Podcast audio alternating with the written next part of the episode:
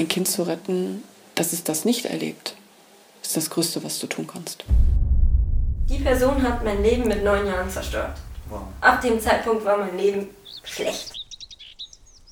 Ich war ein neunjähriges kleines Mädchen, ähm, habe zu Hause mit meiner Mama und meinen zwei Geschwistern gewohnt. Ähm, meine Geschwister waren Babys. Ähm, meine Mama hatte eine sehr turbulente Vergangenheit.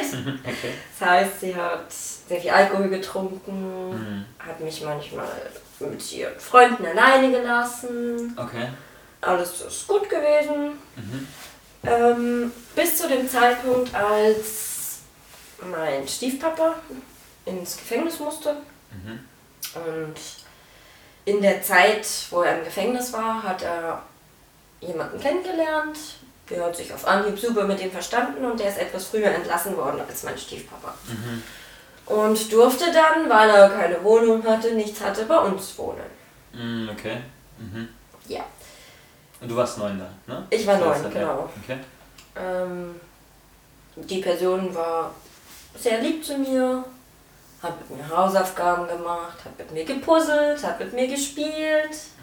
Was natürlich toll ist für ein neunjähriges Mädchen. Ähm, wie war so deine erste Wahrnehmung von ihm? Das erste Mal, als du ihn gesehen hast? Super netter, Super netter Typ. total netter Kerl. Okay, ja. So, hat auch so ein bisschen ausgeschaut wie Papa Schlumpf eher so. okay. Also, Das war er blau. Ja, nicht so ungefähr, aber so vom Bart, hat auch einen leichten Bart gehabt und so. Ich fand ihn ganz nett. Mhm. Er hat sich mit mir beschäftigt, was sehr gut war, weil Mhm. meine Mama wenig Zeit für mich hatte in ihrem Delirium. ähm, Also warst du oft quasi auch alleine zu Hause. nicht oft, aber ein, zwei, drei, vier Mal. Mhm. Mehr war es nicht. Also ist keine schlechte Mama gewesen. Also Mhm. sie Okay. hat halt einfach nur ein Problemchen gehabt. Ja.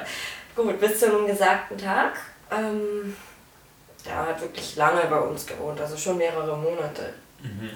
Also nicht kurz, so dass man sich auch an den Menschen gewöhnt. Und ich hatte nie so wirklich einen Papa. Zwar zwei Stiefväter, die sich wahnsinnig gut um mich gekümmert haben, aber nie wirklich einen Papa. Mein Papa ist gegangen, da war ich sieben. Mhm. Also er musste gehen. Mhm. Er ist abgeschoben worden. Okay, also dein leiblicher Vater wurde abgeschoben und der jetzt im Knast war, das ist dein Stiefvater gewesen? Genau, also ich habe Okay. zwei Stiefväter. Einer hat mich aufgezogen, wo ich noch ein Kind war. Mhm. Und ab der Pubertät hatte ich dann einen anderen Stiefvater. Mhm. Okay. Ja, genau. Ähm. Entschuldigung. ähm, ja, bis zu dem gesagten Tag. Meine Mama ist dann, musste weg, hat mich mit dem Herrn alleine gelassen. Mhm. Ist das das erste Mal gewesen oder warst du öfter mit ihm auch alleine? schon zwei, dreimal davor. Okay. Also, es war so ziemlich so die letzte Begegnung so ungefähr. Und ähm, war das jemals komisch für dich, mit ihm alleine zu sein vorher? Nein, gar nicht. War nie komisch. Überhaupt nicht. Bis zu Wie dem- gesagt, ich habe den vertraut, den Menschen. Der hat mit mir gespielt, der hat sich so gesehen das Vertrauen zu mir aufgebaut. Mhm. Mhm. Ja, dann war ich auf, also wir haben Fernsehen gesehen. Ich weiß allerdings nicht mehr was. Ja. Ist ja aber auch wurscht. Ja. Ähm, wir haben Fernseher geschaut. Ich war auf seinem Schoß gesessen. Und dann hat die besagte Person angefangen, in meine Hose zu langen. Mhm. Ja, er hat in meine Hose gelangt, hat in meinen Schamlippen rumgespielt, links und rechts. Hat dann auch mit dem Finger meine Scheide, also ist in meine Scheide gedrungen. Mhm. Ja, genau, das ist also meine, meine Geschichte. Mhm. Er ist. hat gemerkt, dass es unangenehm ist, hat dann auch natürlich wieder aufgehört Mhm. nach ein paar Minuten. Mhm. Aber ja, das ist so mein, mein, meine Geschichte, meine Vergangenheit. Ja, ja, ja, ja. Ja, die besagte Person ist dann danach auch ausgezogen. Ziemlich schnell sogar. Ziemlich schnell sogar. Und hat dann aber auch zu mir gesagt, das muss unser Geheimnis bleiben. Es darf niemals jemand erfahren. Es gibt sehr böse Menschen und es könnte vielleicht meiner Oma was passieren. Okay. Und meine Oma ist für mich wie meine Mama. Mhm. Ich liebe sie sehr.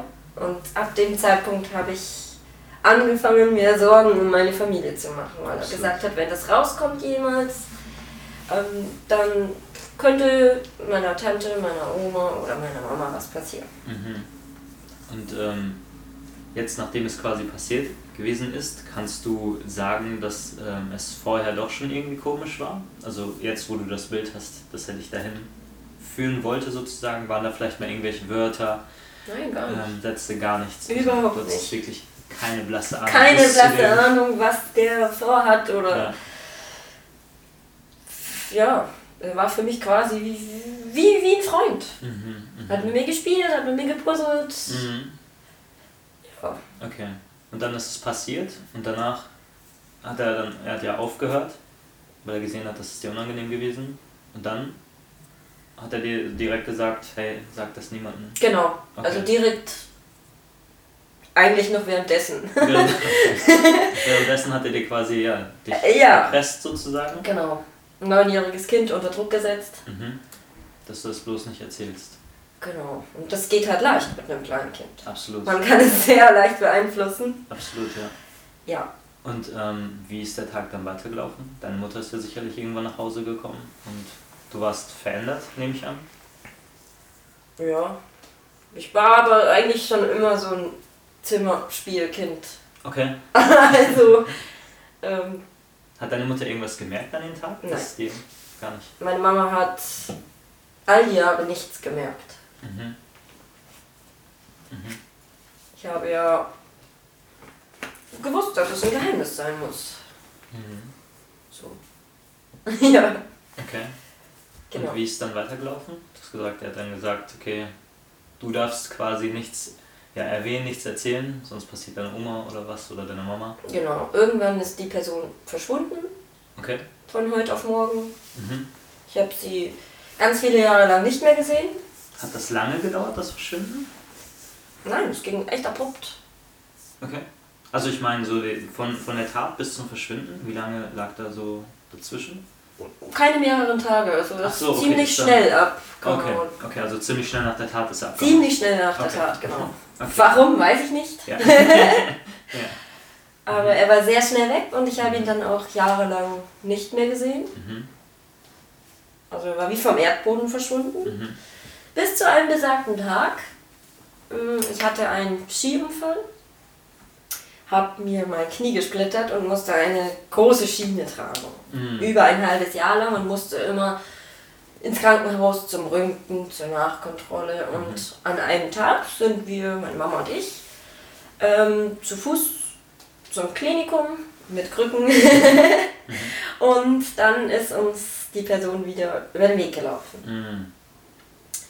Die Person hat meine Mama ganz normal begrüßt, die haben sich kurz unterhalten, Smalltalk-mäßig. Dann kam er zu mir, hat mich hochgehoben und hat mir einen Kuss auf die Wange gegeben.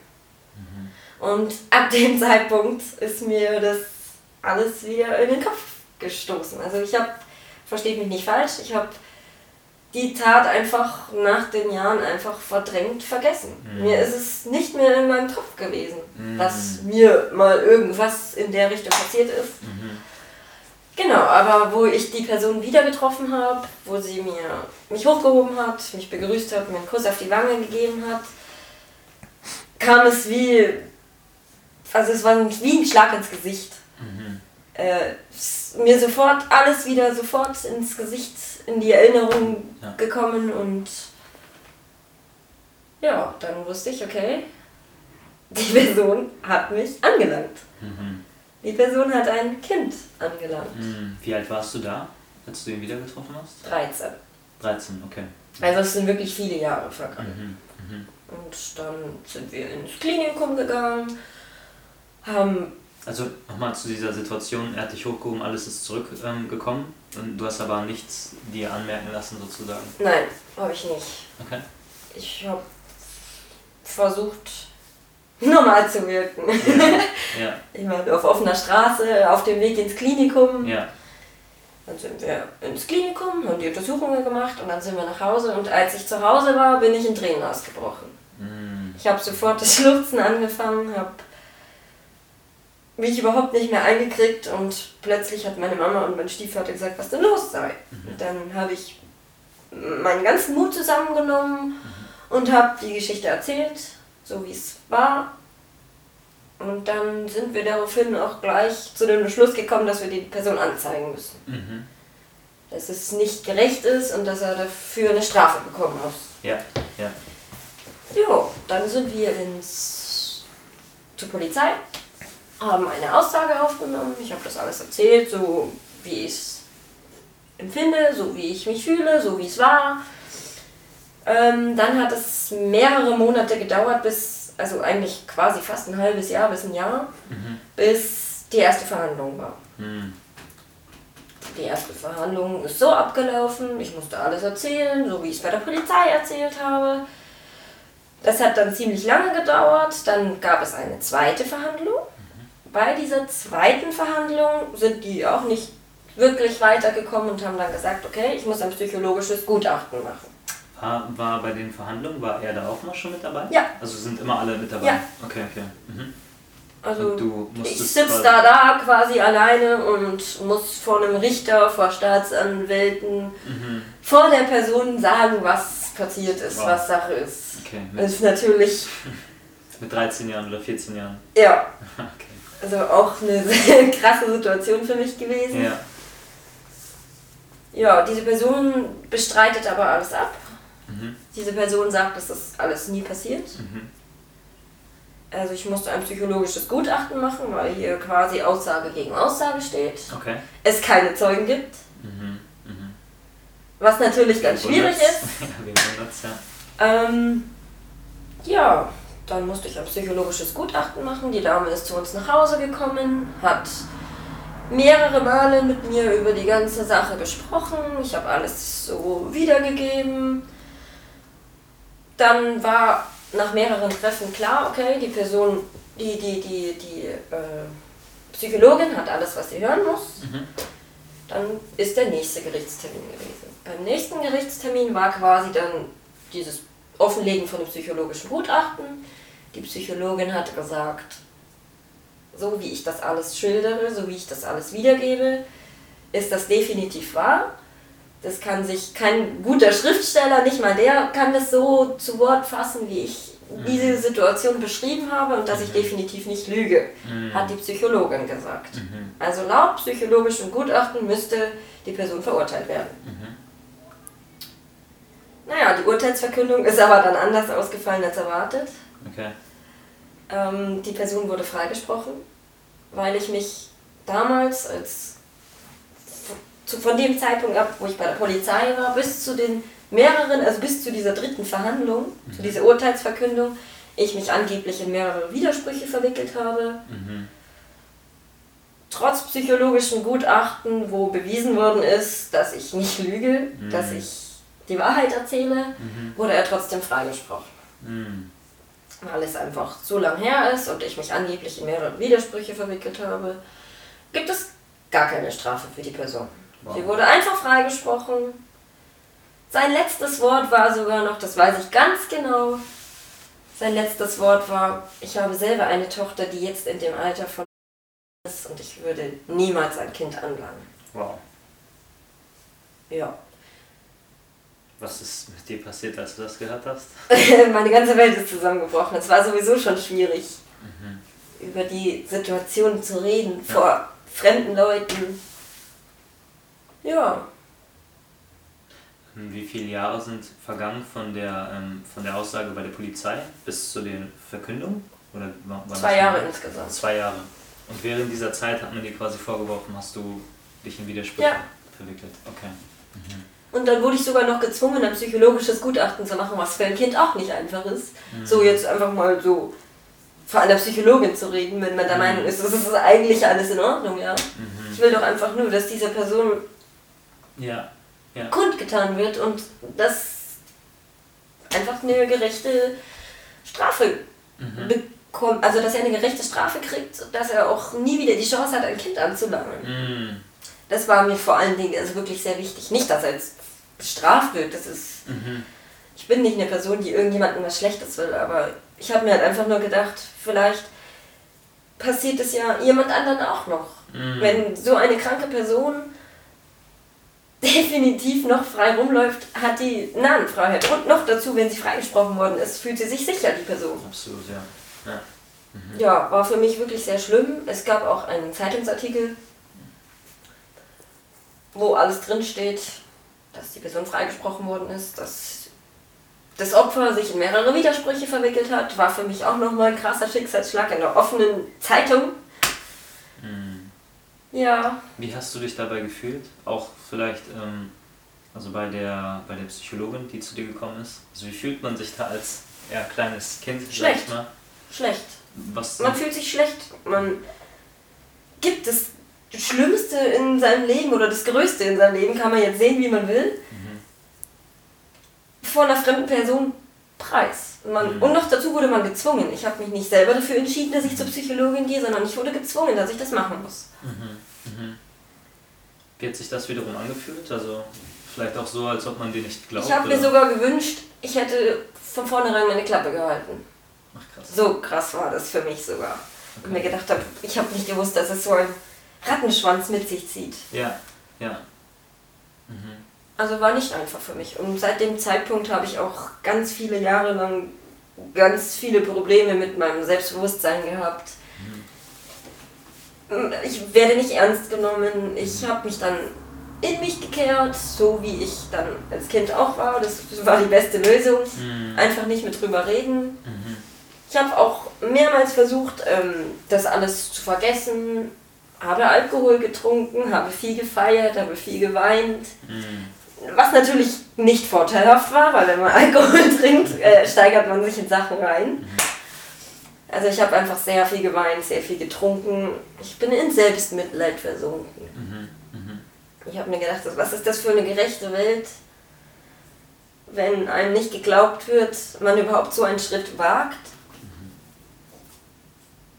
Ja, Und es passiert nichts. und es passiert nichts. Die Person hat mich quasi auslachen können. Mhm.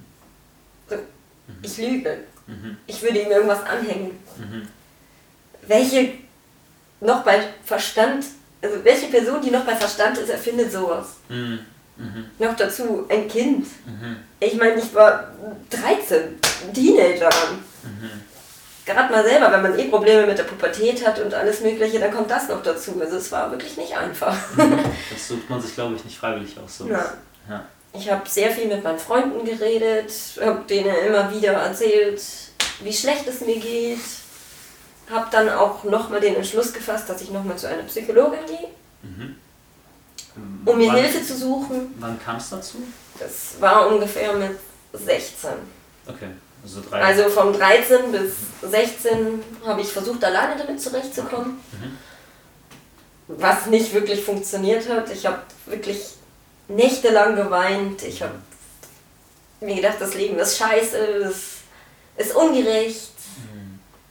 Einfach nicht schön. Mhm. Und ja. Was soll man dazu noch sagen? Das war eine harte Zeit. Ja.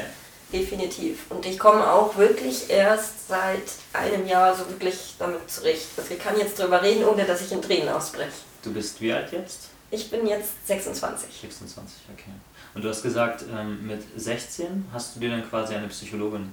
Genau, ich bin zu einer Psychologin, Psychologin gegangen. Allerdings war das eine Kinderpsychologin, weil ähm, normale Psychologen leider sehr strenge Termine. also es dauert Monate bis Jahre, bis man bei einem guten Psychologen einen Termin bekommt. Mhm. Ich habe einfach die schnellste Variante genommen und habe eine Kinderpsychologin zu Mhm. Rate gezogen. Mhm. Ja. Diese psychologischen Gespräche haben mir einerseits schon gut getan. Wir haben mindestens zehn Sitzungen gehabt. Okay. Nach diesen zehn Sitzungen habe ich aber gemerkt, dass mir das nicht wirklich viel bringt.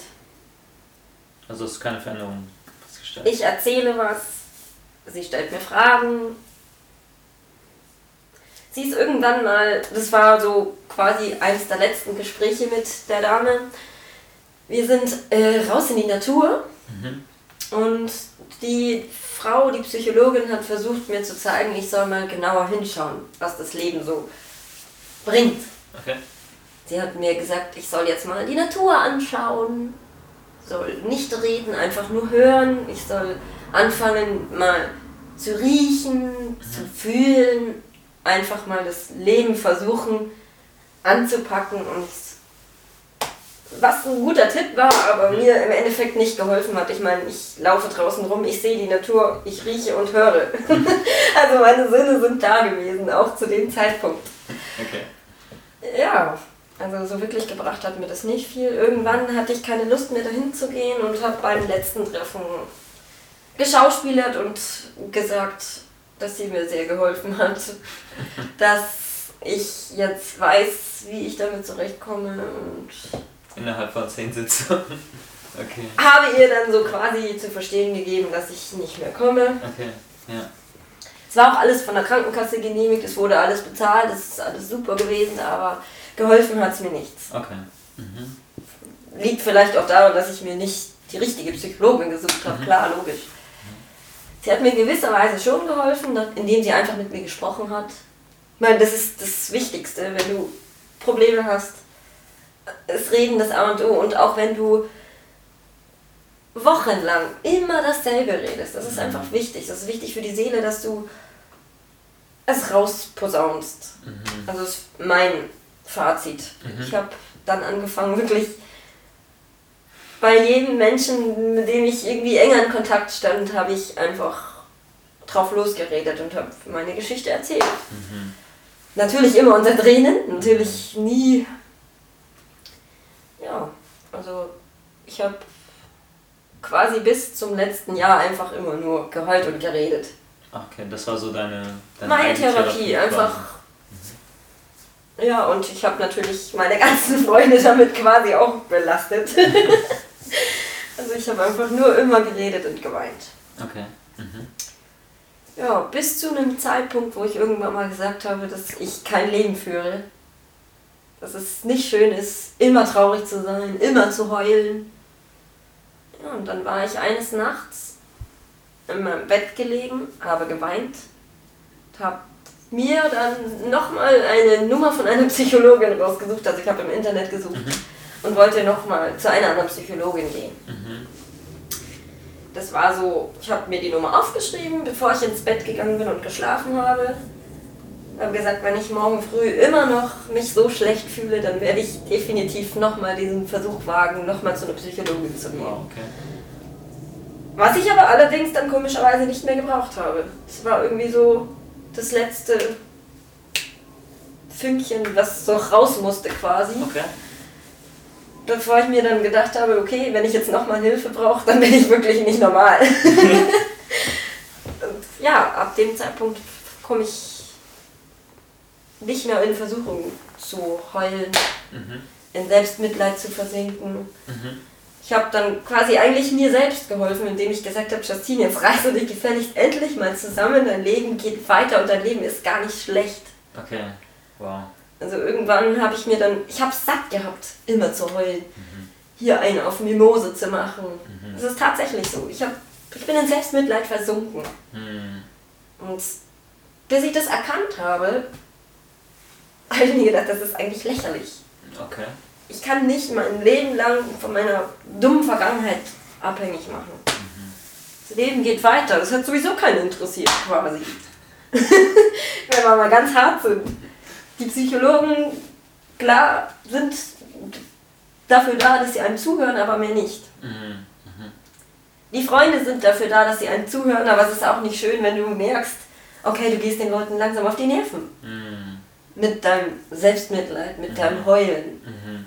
Es war irgendwann einfach nicht mehr schön. Und das habe ich dann selber erkannt, dass es keinen Spaß mehr macht. Und ähm, würdest du sagen, dass das alles nur auf diese eine Tat zurückzuführen ist? Oder würdest du sagen, da, vielen, da, da spielen sozusagen viele Faktoren mit rein? Oder sagst du wirklich, nein, das ist der ausschlaggebende Punkt, warum es mir jetzt so lange schlecht gegangen ist? Also ich glaube, dass natürlich ist das das Schlimmste in meinem Leben gewesen, Ja, aber also der Ursprung. alles drumherum hat mich auch runtergezogen, natürlich. Mhm. Wenn du merkst, dir glaubt der deutsche Staat nicht, Mhm. wenn du merkst, du wirst in einem Zeitungsartikel als Lügnerin hingestellt. Mhm. Wenn du merkst, deine Freunde sind genervt von dir. Mhm. Aber ich sag mal so, das hört sich ja so an, das ist tatsächlich der Ursprung gewesen. Ja, also das ist definitiv, der hat mein Leben zerstört. Du selber gesagt hast. Die Person hat mein Leben mit neun Jahren zerstört. Wow. Ab dem Zeitpunkt war mein Leben schlecht. Mhm. Klar gibt es gute Momente, man hat seinen Abschluss geschafft, man hat Freunde. Natürlich ist es jetzt nicht so, dass ich total der Trauerklos war, das Mhm. nicht. Mhm. Aber ich habe halt, wenn ich einsam war, halt nur geweint und getrunken. Also ich bin teilweise ein richtiger Alkoholiker gewesen. Okay. Ähm, ja, war so meine Eigentherapie, dass ich irgendwann mal mir selbst auf die Nerven gegangen bin mit meinem Selbstmitleid. Und dann hast du angefangen zu trinken quasi. Und dann habe ich angefangen, weniger zu trinken. Ach, weniger. Also das ist definitiv schlecht. Wenn es einem schlecht geht, sollte man nicht trinken. Ja. ähm, ich habe dann aufgehört, also ich habe ich hab weniger getrunken. Habe versucht jetzt mal schöne Dinge im Leben zu machen, mir Hobbys zu suchen, Mhm. zu arbeiten. Ich habe mich viel in Arbeit geflüchtet, sagen wir es Mhm. mal so. Mhm. Ja, das sind alles so Kriterien, wo man sagt, mein Leben ist so lange schlecht gelaufen. Ich hab, Mhm. gib dem nicht mehr die Chance, mein Leben zu zerstören. Ich bin dann irgendwann, meine Trauer hat sich dann irgendwann in Wut umgeschlagen Mhm. und bin dann einfach nur noch wütend gewesen. Mhm. Auf alles, auf den Staat, auf die Person, auf wirklich alles. Ich war einfach nur sauer. Mhm. Und dann habe ich mir natürlich auch gedacht, wie kann das sein, dass ein Mensch in der Lage ist, ein Kinderleben zu zerstören? Mhm. Ich hatte keine schöne Kindheit dadurch und ich hatte keine schöne Jugend und ich hatte einfach bis, bis dato kein schönes Leben. Mhm. Und ähm, gerade in diesem Fall, weil das ja auch meine, meine Erfahrung ist, wie ich zu diesem Thema gekommen bin, wie, ähm, oder wie waren deine Beziehungen vielleicht auch danach zu Männern? Schlecht, Okay. schlecht. Also hat sich das auch auf Beziehungen ausgewirkt? Definitiv. Ich habe heute sogar noch das Problem, dass ich niemanden sofort traue. Also ich habe ein massives Vertrauensproblem. Also ist es ein normales Vertrauen oder würdest du schon sagen, hey, es, bei mir ist es doch schlimmer, also ich brauche noch mehr Zeit als andere? Definitiv. Okay. Es ist, ich bin sehr lange Single. Mhm. Einfach aus dem Grund, weil ich, wie gesagt, erstens kein Vertrauen. Zweitens brauche ich viel, viel länger, was Sex betrifft. Mhm. Ich brauche viel länger, um mich auf jemanden einzulassen. Mhm. Und das macht natürlich heutzutage fast kein Mann mit. Die wollen alle in meinem Alter oder in unserem Alter Mhm. halt nicht hier Monate oder sogar teilweise ein Jahr warten, bis man das erste Mal mit einer Person schläft. Mhm. Mhm. Und selbst dann, wenn's, wenn ich mich dazu. Früher war es für mich schlecht. Also Sex war für mich nie was Schönes. Nie. Also ich habe immer mich quasi so gezwungen gefühlt. Mhm. Also versteht mich jetzt nicht falsch, natürlich habe ich meine Bedürfnisse, aber äh, ich könnte durchaus auch jahrelang ohne Sex leben. Mhm. So, für mich ist das nichts Schönes. Mhm. Da muss Hast ich du? sagen, Oder ja. da muss ich sagen, das ist immer noch so, dass ich länger brauche, um mich gehen zu lassen, fallen zu lassen. Ja. Ist das so, dass wenn, wenn es jetzt dazu kommt, sage ich mal, denkst du dann an die Tat? Nicht mehr. Nicht mehr. Nicht mehr. Aber früher war es schon Früher war das, ich habe sogar nach dem Geschlechtsverkehr geheult, Mhm. geweint. Mhm. Äh, was natürlich für den Partner nicht schön ist. Ich meine, äh, jeder ist danach glücklich und denkt sich, huh, toll, und ich habe geweint. das ist natürlich nicht gut. Mhm. Zerstört vieles in einer Klar, wenn man es nicht versteht. Also Beziehung oder in einer Basis, um etwas aufzubauen.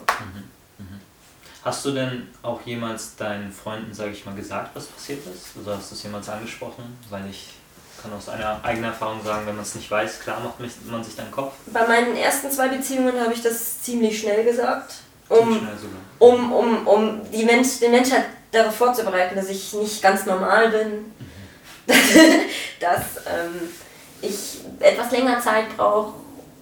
Und ja, die meisten haben halt nicht so wirklich die Ausdauer gehabt, um dann wirklich darauf zu warten, dass es vielleicht mal schön werden könnte. Ich meine, Mhm. ich will jetzt nicht sagen, ich bin ein Eisklotz, aber manchmal ja. Und was war so deren Reaktion, als du, als du das erzählt hast? Wie sind die damit umgegangen? Unterschiedlich. Unterschiedlich. Also manchmal total geschockt, Mhm. Dass sie dann sagen, okay, so von vornherein, hey, mit sowas komme ich nicht klar. Ist auch schon vorgekommen, dass sie dann sofort einen Schuh machen und quasi aus meinem Leben verschwinden. Mhm.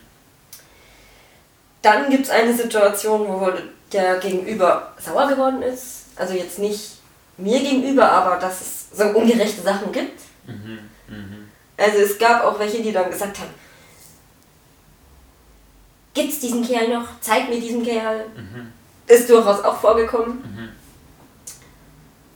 Ja, also es ist bis zu dem Zeitpunkt, bis ich selber damit zurechtgekommen ist, habe ich niemandem die Chance gegeben, um überhaupt auch damit zurechtzukommen. Für mich war immer so, oh, mein Problem. Ja, okay. Okay, okay. Was jetzt aber nicht mehr so ist. Also, Mhm. aber ich weiß definitiv, dass ich den Fehler nicht mehr mache, dass ich demjenigen das sofort sage.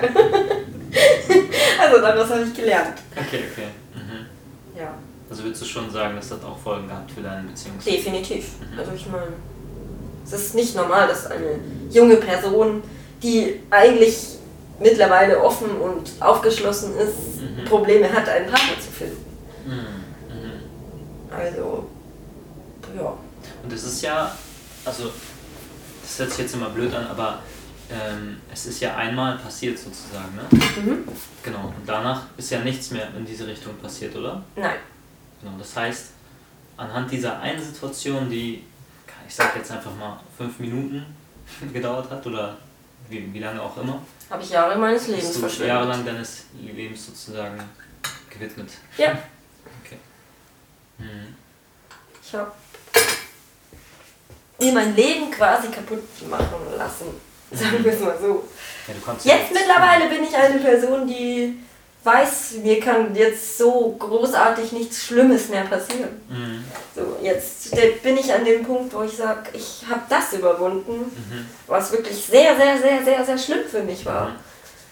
Also überstehe ich mittlerweile jede Hürde. Mhm. So denke ich jetzt. Mhm. Das ist gut.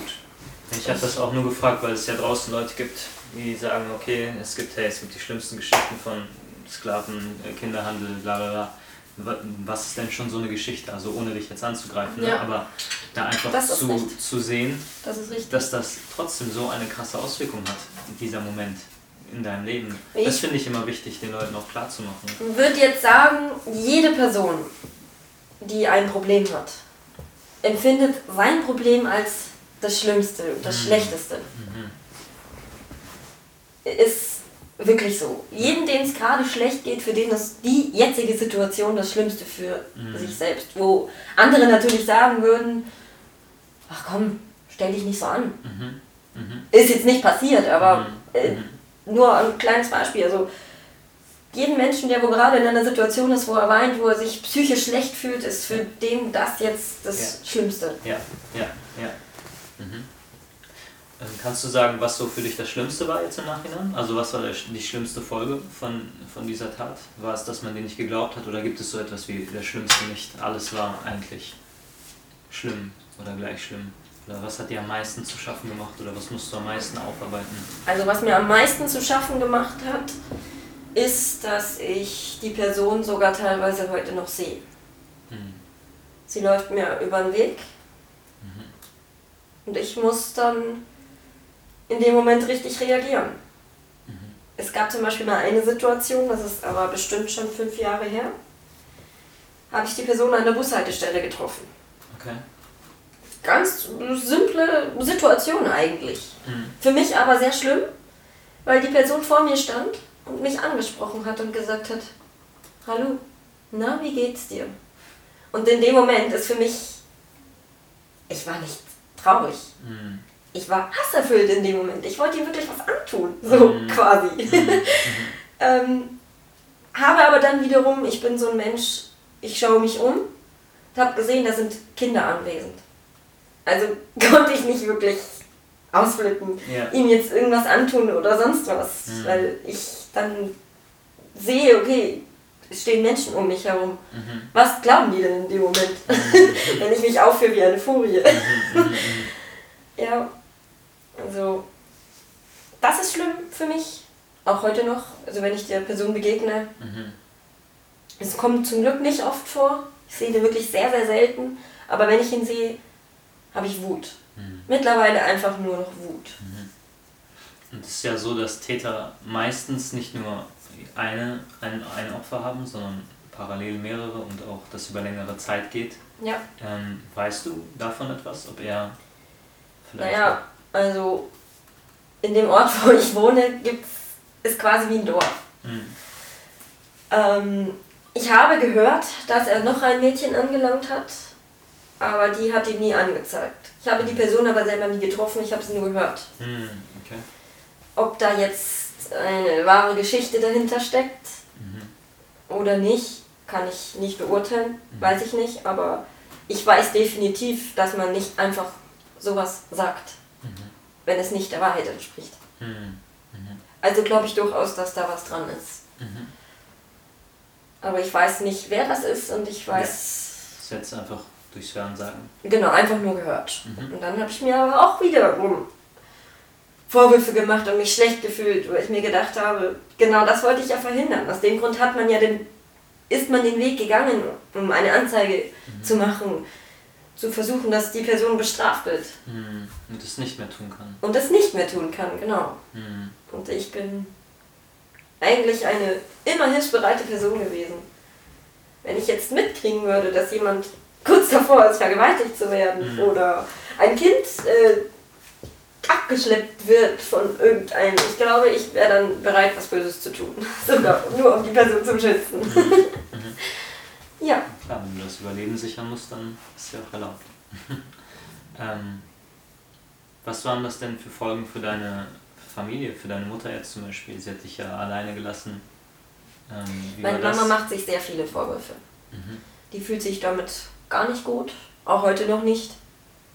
Die macht sich sogar jetzt quasi noch mehr fertig als ich. Ich komme damit mittlerweile zurecht, aber meine Mama nicht so wirklich. Die ist halt, ja, sie hat ihr Kind alleine gelassen. Die Mhm. ist sowas Schlechtes passiert.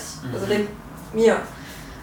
Mhm. Und die kommt weniger damit zurecht. Also, Aber wir sprechen auch nicht darüber. Ah, okay. Also, Aber du kannst merken, dass sie daran knabbert Ja. sozusagen. definitiv. Okay. Und wie ist es für deinen Stiefvater von damals? Hast du ihn jemals wiedergesehen? Also derjenige, der mit ihm im Gefängnis war, hat er jemals erfahren, was passiert ist? Ich habe ihm das mal erzählt, Mhm. Wo die Sache eigentlich noch ganz frisch war. So, wo das aufgekommen ist. War da draußen oder im Nee, Knast, Oder? der war ganz normal zu Hause. Mhm. Okay. Ich habe immer noch einen Kontakt zu ihm, aber jetzt nicht das beste Verhältnis, weil ähm, ich habe ihm das erzählt und er hat eigentlich mehr oder weniger plump reagiert. Okay. Mein Stiefvater hat okay krass gesagt. ja, das war's. Das war Also so wirklich eine große Reaktion gab es nicht. Okay. Mhm. Mein anderer Stiefpapa dagegen ist wahnsinnig stolz auf mich und sagt, er findet es toll, dass ich mein Leben so im Griff habe, obwohl mir sowas Schlechtes passiert ist und ich trotzdem noch ein guter Mensch bin und ich trotzdem nicht meine, meine Werte verloren habe. Also Mhm. der ist wahnsinnig stolz auf mich. Mhm. Schön, ja. Mhm. Und ähm, weißt du ungefähr, wie alt der Täter war damals bei der Tat? Also der müsste jetzt um die 65 sein. 65?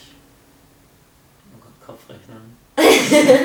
Das heißt, er ist Irgendwas mit, ähm, mit 40, Ende 40 so. Genau. Müsste er gewesen sein. genau Mitte Ende 40 Mhm. zu dem Ja. Zeitpunkt.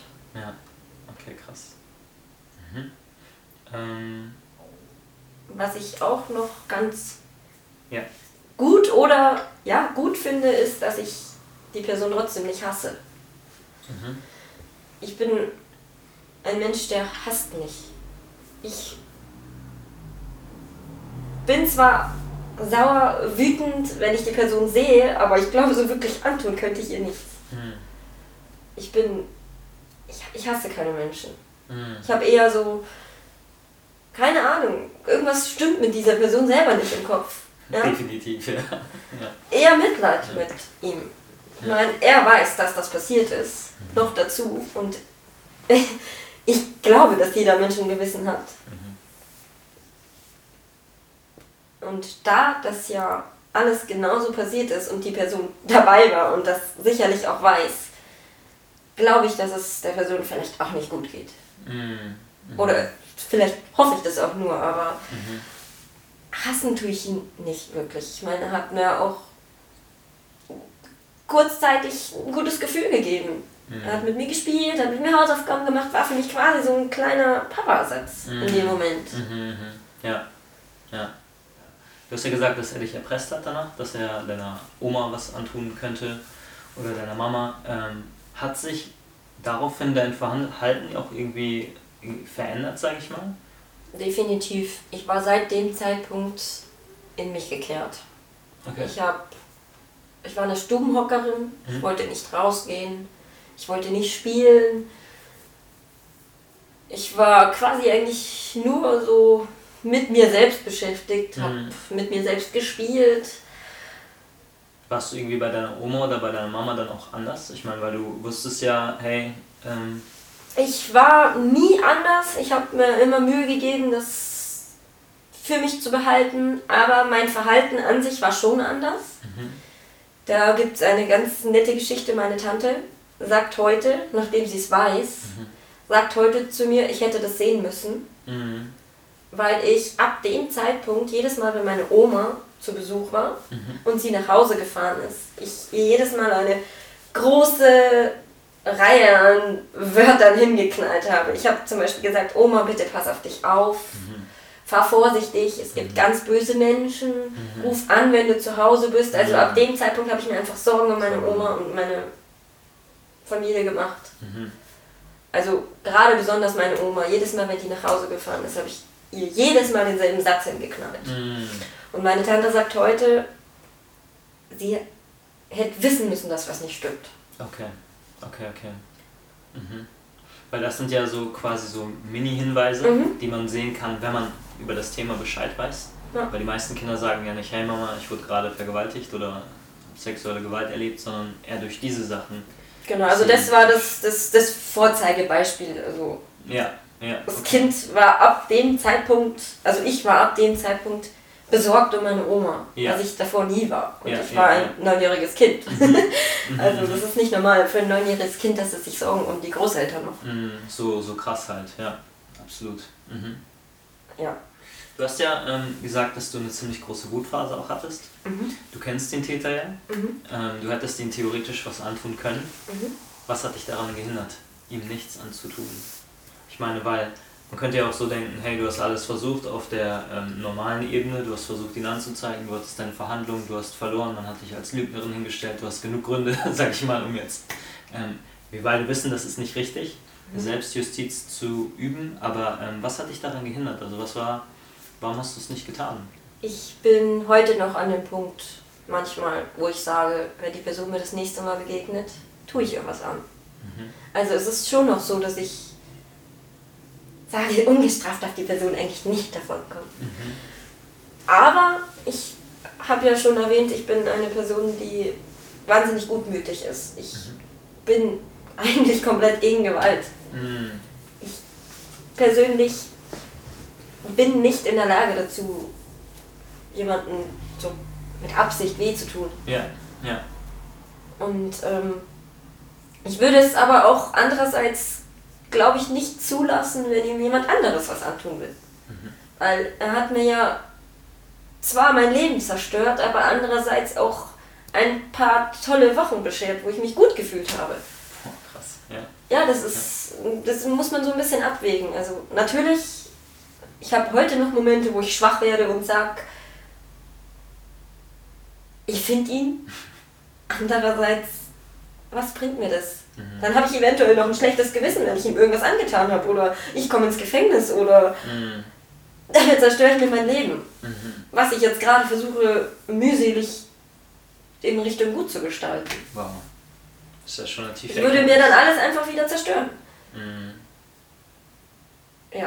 Das ist schön, das ist sehr, sehr schön. Also würdest du sagen, Wut und Hass ist nicht die Lösung? Nein, also du definitiv dann nicht. nichts lösen. Ich glaube, wenn ich ihm wirklich was antun würde, würde ich damit nicht zurechtkommen. Mhm. Mhm. Weil das ist ja dann, im Prinzip bin ich ja dann nicht besser als er. Hm. Ja. Und ich zerstöre mir mein Leben weiterhin, was ich definitiv nicht zulassen werde. Wow. Ja. Das heißt, du würdest sagen, hey, es muss eine Veränderung da oder sollte kommen, eine Veränderung sollte geschehen, aber niemals in, in ähm, Wut und Hass. sondern, Richtig. Ähm, dadurch, dass man, also man hat dich ja quasi als Lügnerin hingestellt, man hat dir nicht geglaubt. Ähm, das mit der Psychologin war auch schwierig, dass sie dich da interviewt hat. Hast du vielleicht auch gedacht, hey, warum kriege ich jetzt so ein Interview? Glaubt man mir vielleicht nicht. Hast du jemals diese Gedanken in deinem Kopf gehabt, weil es ist ja auch irgendwie logisch, dass du selber an dir zweifelst, ob das jemals passiert ist, ob du dir da was einbildest, weil du hast die Tat ja auch vergessen gehabt ähm, und dann ist sie wieder ins Bewusstsein gekommen. War das jemals so ein Thema bei dir? Du Nein. wusstest immer, Ich weiß definitiv, dass das genauso wie ich es ja, fühle, wie ich es vor Augen habe, genauso ist es passiert. mhm, Und gäbe es Zeugen dafür, mhm, wird der Mensch äh, definitiv für eine große Zeit im Gefängnis versauern. mhm, mhm, Weil mh, er hat ein neunjähriges Kind missbraucht. mhm, mhm, Ein un unschuldiges kleines Mädchen, was ein toller Mensch war, würde ich jetzt sagen. Also ich habe nie das Problem gehabt, Anschluss zu finden. Ich habe immer, ich bin eine zugängliche Person. mhm, Ich habe immer sofort als kleines Kind, wenn ich irgendwo hingekommen bin, das hat nicht lange gedauert und ich habe Leute gehabt, mit denen ich mich unterhalten konnte, mit denen ich gespielt habe. Ich war immer eine aufgeschlossene Person mhm, mhm, und niemals eine Person, die lügt. mhm. Ich bin definitiv keine Lügnerin. Nach all dem, was dir jetzt passiert ist, ähm, wenn wir jetzt einfach mal schauen, hey, wie können wir die Situation verbessern? Oder vielleicht auch, was hättest du dir damals gewünscht? Was hätte die Gesellschaft, was hätte die Schule, was hätte Kindergarten, was hätten alle Menschen quasi äh, besser machen können, damit da so etwas nicht passiert? Also wo könnte man ansetzen? Du als Frau, der das einfach passiert ist. Was würdest du sagen?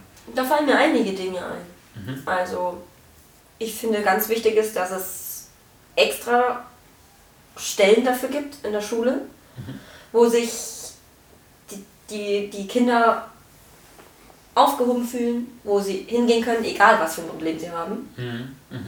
Ich meine, das gibt's ja, klar, in jeder Schule gibt es einen Vertrauenslehrer, aber das ist quasi jemand, der wo selber wenig Zeit hat und äh, eine Autoritätsperson. Zu einer Autoritätsperson gehst du nicht, wenn du Probleme hast. Mhm. Mhm.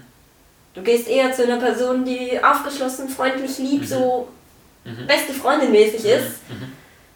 Da gehen Kinder hin und erzählen, was denen gerade im Kopf vorgeht. Und was auch noch ganz wichtig wäre, ist ähm, jemanden dazu, also dass jemand, dass es jemanden gibt, der wo von Anfang ab dieser Zeugenaussage bei der Polizei bis zum Ende der Verhandlung bei ihm ist. Mhm. Der wirklich jedes, äh, jeden Termin mitmacht, Mitmacht. wo man einfach sagen kann, hey, man fühlt sich ein bisschen gestärkt. Das ist ein krasser Weg von Polizei bis Mhm. Urteilsverkündung. Mhm. Und man sitzt da quasi wirklich alleine wie auf dem Präsentierteller. Und ich finde, das dürfte nicht sein. Mhm. Man bräuchte jemanden, der wo wirklich von Anfang bis zum Ende dasteht und Mhm. sagt, hey, wir schaffen das. Okay, okay, okay. Der sich auch mit dem Thema auskennt. Genau, das hätte ich mir gewünscht. Mhm. Was ich auch noch wichtig finde, ist, ähm, die typischen Opfer sind die, die meistens ein geringeres Selbstbewusstsein haben, ge Probleme zu Hause haben oder keine Freunde haben, Außenseiter sind, solche. Äh, Ich finde, wenn man von Anfang an vielleicht ab der ersten Klasse anfängt, die Kinder zu stärken in ihrem Selbstbewusstsein, Mhm. ihnen zeigt, hey, du kannst dich wehren. Selbstverteidigungskurse, was auch immer. Ich finde, das sollte Pflicht werden, wie der Sportunterricht, dass Mhm. man sowas macht, weil Mhm. ein Kind, was zum Beispiel jetzt weiß, hey, ich kann mich in einer Situation wirklich verteidigen, wenn es Mhm. sein muss. Ja, ja. Denen passiert es weniger als Kinder, die wo denken, sie sind schwach oder die wo denken, hey, sie haben niemanden oder Mhm. einfach schwache Kinder, ja? Ja. Ja. Wenn die von Anfang an gefördert werden und nicht sch schwach sind, ich glaube, dann haben die Täter weniger Chancen. Mhm. Mhm. Hast du jemals Menschen kennengelernt, denen das auch passiert ist oder dich mal mit denen unterhalten, getroffen oder war das eher so, ähm, dass man über sowas ja nicht, nicht redet, kann man in deinem Fall nicht sagen, aber gar nicht so die Nähe zu denen sucht, weil ich kann mir vorstellen, einfach nur aus meiner Sicht, hey, wenn ich Leute kennenlerne, denen es genauso geht, dann kannst du mir vielleicht helfen oder so. Mir ist es tatsächlich zweimal passiert, dass ich Leute getroffen habe, die wo auch gerade die Weinphase haben. Okay. Und ich gehe davon aus, dass sie wirklich jeder hat. Mhm. Jeder, dem das passiert ist oder mhm. dem was anderes Schlimmes passiert mhm. ist. Ich kann sogar tatsächlich sagen, ich bin, was andere betrifft, so, dass ich so gut sprechen kann, dass ich mhm. denen helfen kann in dem Moment. Mhm. Mhm. Aber mir selbst konnte ich jahrelang nicht helfen. Also wenn jetzt jemand, egal von welcher Situation jetzt ankommt und sagt, oh, ich kann nicht mehr, mir fällt alles auf den Kopf, bin ich eher die Person, die die richtigen aufmunternden Worte findet. Ja, das glaube ich dir, ja. Ja. Ja, weil du selber das kennst natürlich. Genau. Also wenn jemand so richtig am Boden zerstört ist, dann riecht es quasi. Ja. ja. Das kann so einen Sinn entwickelt. Sein. Ja, ja, ja. ja. Mhm. Ähm, jetzt nochmal konkret in deinem Fall. Ähm, das Gericht hat dich ja enttäuscht, also der deutsche Staat. Ähm, was könnte man da denn machen, damit das, also oder ist man dann einfach hilflos? Also ich denke, was in erster Linie wichtig wäre, ist, dass es speziell nur Richter dafür gibt. Mhm. Nicht welche, die wo jetzt alle Fälle bearbeiten mhm. und von Straßenbeschädigung zum sexuellen Missbrauch übergehen, mhm. quasi, mhm. sondern es sollte wirklich speziell Richter und Staatsanwälte nur für sowas geben. Mhm. Mhm. Die wirklich extrem geschult sind, die wo das wissen, wie eine Psychologin quasi, mhm. dass es, was dem Kind gerade da, dass dieses Kind erzählt, dass man so ein gewisses Gespür dafür kriegt, mhm. ob die Menschen jetzt lügen oder nicht. Ja, ja, ich weiß, es ja. ist schwierig umzusetzen, aber das wäre, glaube ich, so ja, für diesen Fall ist ja eigentlich die Psychologin da, ne? Aber genau. aber die Psychologin hat ausdrücklich gesagt, das genau. und das ist Fakt und die Richterin ist der Meinung, das stimmt nicht. Also das Kind lügt, die Familie lügt und die Psychologin lügt. Das ist sehr komisch. Das ist sehr, sehr ja, komisch. Also es war sogar tatsächlich eine Richterin. Ja. Wo man sagen kann, okay, die könnte vielleicht so einen siebten Sinn haben ja. für Kinder. Ja. Aber nein, war leider nicht der Fall. Wow, sehr komisch. Sehr, sehr komisch. Kannst du dir vorstellen, dass das da selber so eine Verstrickung gibt? Oder so? Kann durchaus sein, mhm. aber man weiß es nicht. Mhm. Mhm. Ich finde halt, ja, keine Ahnung, hätte sogar sein können, dass vielleicht ein Mann vielleicht mehr zugehört hätte als eine, weiß ich nicht. Mhm. Kann man jetzt spekulieren? Ja, ja, genau, das ist alles Spekulation. Okay schwierig umzusetzen, aber ich glaube, wenn es wirklich nur speziell Richter, Psychologen und Staatsanwälte nur für diese Fälle gibt, glaube ich, wird es weniger passieren, dass Leute freigesprochen werden. Und ich habe gehört, dass das teilweise auch wirklich öfter vorkommt. Ja, ja, deswegen ist das so verwunderlich, weil wenn der Psychologe oder die Psychologin ja. da ist und das sagt, komisch, ja. dass dann keine Verurteilung stattfindet. Also das hier ist jetzt nochmal eine wichtige Frage, ähm, weil viele, die so etwas erlebt haben, ähm, die zweifeln komplett am Leben, ja. weil ihnen so etwas passiert ist. Ähm, deswegen die Frage, hattest du jemals auch Selbstmordgedanken? Und wenn ja, was hat dich dazu bewogen zu leben? Also wie bist du rausgekommen? Weil viele, die da drin stecken, die sehen ja nicht, dass man da rauskommen kann in diesem Augenblick, sondern das Leben ist einfach nur scheiße. Ich habe tatsächlich öfter darüber gedacht, dass ich nicht mehr leben will. Mhm. Also tatsächlich hatte ich die Gedanken, dem Ganzen einfach ein Ende zu setzen. Andererseits ähm, habe ich mir wieder gedacht, was tue ich denn meiner Familie an, wenn ich mir jetzt mhm. das Leben nehme? Es ist ein Hauptgrund gewesen, wo ich gesagt habe, okay, reiß dich zusammen. Ja, also und ich bin eigentlich keine schwache Person, ich bin eine starke Persönlichkeit. Mhm. Und bin dann, bevor ich den Gedanken komplett abschließe, wieder an dem Punkt, wo ich sage, der nicht. Mhm. Warum hat der das Recht, dass ich mich jetzt, dass ich mir was antue? Mhm. Er hat mein Leben zerstört. Es muss umgekehrt sein, wenn dann. Mhm. mhm. Also das war eher so, wie soll ich sagen? Klar, ich habe meine schwachen Momente gehabt, aber niemals so schwach, dass ich jetzt gesagt habe, okay, ich bringe mich jetzt um. Also das, den Schritt hätte ich nie gewagt. Ich hatte zwar die Gedanken, aber gemacht hätte ich es nicht. Mhm. Dass du dir selber was antust in Form von Ritzen oder sonst irgendwie sowas. Genau. Einfach auch, weil ich, wie gesagt, von Jahr zu Jahr auch immer stärker werde und mhm. mir mein Leben gerade aufbaue und mhm. ähm, den Triumph jemand anderen zu geben, dass, dass danach auch noch mein Leben beendet ist. Obwohl ich jetzt eigentlich an dem Punkt bin, wo ich Menschen helfen kann, da aus diesem Tief wieder rauszukommen. Ja. ja. Ich meine, ich habe es auch geschafft und ich habe, wie gesagt, viele holprige Steine in den Weg gelegt bekommen. Mhm. Und mhm. bin jetzt aber stärker als je zuvor. Also mhm. mir geht es jetzt richtig gut. Das ist schön. Ja. Was würdest du dem Täter sagen? Heute. Wenn du ihn vor dir hast. Wenn ich ihn jetzt heute vor mir habe, würde ich zu ihm sagen, ich finde es scheiße, dass du mir mein Leben so zerstört hast. Ich finde es scheiße, dass du mich als Lügnerin hinstellst. Ich finde es scheiße, dass du dich selber davor versteckst, was du getan hast und es selber leugnest. Oder auch nicht. Aber was ich vorhin schon erwähnt habe, ich glaube, wenn man ihnen sagt, hey, ich vergebe dir, du bist zwar ein Riesenarschloch und hast mein Leben zerstört, aber ich vergebe dir. Vielleicht hilft es auch. Mhm. Mhm. Mir hilft es. Warum dann nicht der anderen Person? Ist schön. Ähm, es gibt ja viele Leute mit dieser sexuelle, sexuellen Orientierung da draußen, die halt einfach auf ja, Kinder stehen oder vielleicht auch auf Jugendliche.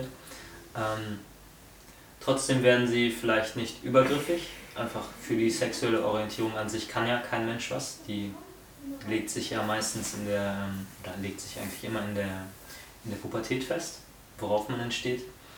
Was würdest du sagen, oder was würdest du all den Menschen sagen, die jetzt so eine sexuelle Orientierung haben, aber noch nicht Täter geworden sind? Das ist einfach. Ich finde, die Menschen, die Täter, die potenziellen Täter, sollten vielleicht meistens geben sie ja irgendwas ins Internet ein, wollen sich Kinderpornos angucken oder irgendwelche anderen fragwürdigen Sachen. Ja, und dann finde ich, sollte man vielleicht vom Internet aus auf eine Art Gruppe stoßen, wo die Täter vielleicht wissen, wie der Mensch danach lebt. Mhm. Dass die vielleicht erfahren, dass man wirklich ein Menschenleben zerstört in dem Moment. Mhm. Wenn die das vielleicht wissen würden, würden sie vielleicht den Schritt niemals wagen. Mhm. Wenn sie wissen, sie zerstören ein Leben damit. Mhm. mhm. Was in der Umsetzung natürlich auch wieder schwierig ist, aber ich glaube, wenn es sowas geben würde, vielleicht kommen die dann, werden die dann direkt auf diese Seite geleitet und kriegen mhm. dann mal, schauen sich das vielleicht an, mhm. wie jemand leidet, wie jemand gelitten hat und hören sich die Geschichten vielleicht an. Vielleicht ja. gibt es dann Personen, die deswegen dann sagen, okay, sowas Schlimmes darf ich nicht tun. Mhm. Es ist wie man auf die Herdplatte langt. Man hört, es ist schlecht und überlegt sich dann, ob ich drauf lange oder nicht. Ich will jetzt wirklich behaupten, dass, glaube ich, 50% der Menschen nicht auf die Herdplatte langen.